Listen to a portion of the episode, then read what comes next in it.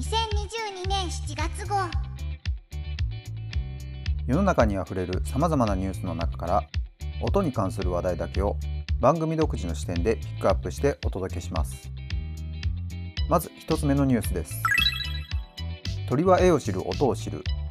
鳩が画風識別。文鳥は古典好み。芸術感覚を研究。渡辺茂。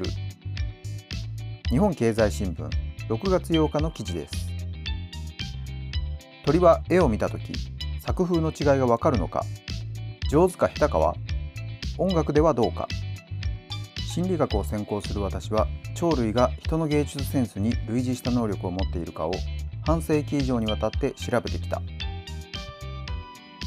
えー、文鳥4話を使ってバッハが流れる止まり木とシェーンベルクが流れる止まり木。で何も流れない止まり木の3つを用意したら4話のうち2話はバッハの止まり木に一番多く長く止まってたということらしいです。他の作曲家で試しても現代音楽の作曲家よりもシェーンベルク以前の作曲家の方が人気が高かったみたいです、まあ、音というのは物理現象で特に共和音と不協和音の違いは人間が恣意的に考えたものというよりは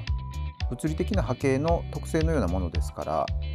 鳥でも人間でも共和音を良いと感じる個体が多いのはなんとなくうなずけますけど。逆に言えばもしかすると鳥の中にも人間と同じように現代音楽好きな子もいるんじゃないかと思うと妄想が膨らみますね。エドガー・バレーズにはまる文鳥とか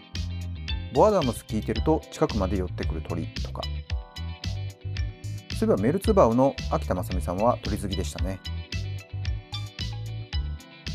続いてのニュースです。レーザー光で音を測る。マイクを超える光学的音響計測の世界。AV ウォッチ7月4日の記事です。ワンビット研究会っていうワンビットオーディオに関心のある方々による研究発表会の中で発表された直接ワンビットとは関係のなさそうな興味深い研究について藤本健さんがレポートされています。通常音を計測する場合はマイクを使うわけですけどこの研究ではマイクの代わりにレーザー光線を音に当てて計測するんだそうです音は空気の振動ですから空気が波打って伝わるんですけどそこでは光も音の波の影響で屈折するらしくてそれを支えることで音の形状をサーモグラフィーみたいなグラフィックで視覚化できるということみたいですね。マイクだと測定できないようなところ例えばスピーカーの中で音がどう反射しているかとかカスタネットの音が出てる接点周辺の音を測定して音の原理が細かく分析できるとか音の仕組みの非常に細かいところまで分析できるようになりそうです。光で音を計測するための研究は80年代前半からあったそうです。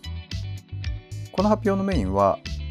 パラメトリックスピーカーの計測にはマイクが使えないのでレーザーで行いました。ということらしいですけどこの光学での計測という技術そのものがとても面白そうですね。続いてのニュースです。音が痛みを和らげる作用。音楽ジャンルは関係なかった。との研究報告。ファイルウェブ。7月8日の記事です。米国立歯科。頭蓋顔面研究所の神経生物学者が音に痛みを和らげる効果があることを研究で明らかにした。脳の働きを視覚的に調べる技術を使用し痛みに関する感受性が音によってどのように変化するのかそのメカニズムを調べたという。マウスによる実験ですけど音楽ジャンルに関係なく適度な音量の音楽が痛みの軽減に効果があったそうです。こういうニュースを見ると気になるのは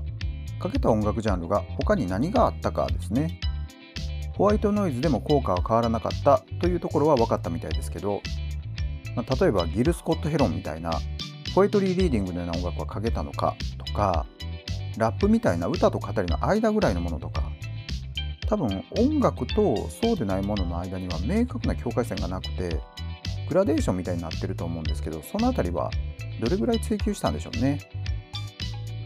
それを昔モーツァルト聞くと賢くなるみたいなこと言われてましたね。では本日最後のニュースです。iPhone のバイブオン CM が大不評。紛らわしい気が散って不快。毎日7月16日の記事です。7月上旬に通信大手各社が大丈夫 iPhone ならをキャッチフレーズとした iPhone の新 CM を公開。何を告知したいのか分かりづらい内容な上不快感を催すと不評の声が上がっている。まあ要するにテレビで電話が鳴ると自分の電話かと思ってドキッとする。ということですね。人間の耳は低い低周波の方が音の方向性が分かりにくいそうですからバイブ音なんかはテレビから聞こえてるというのが判断しづらいのかもしれないですね。僕は電話が結構苦手でかかってくるとドキッとしてしまうんですけどこの CM に対する反応からするとそれって少数派でもないんですね。つまり電話の音って多くの人が不快に思ってるってことじゃないですか。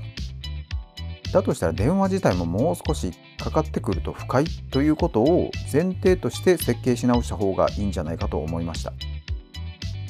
例えばフェードインしながら着信音が鳴るとかバイブももう少し短く断片的になるとか多分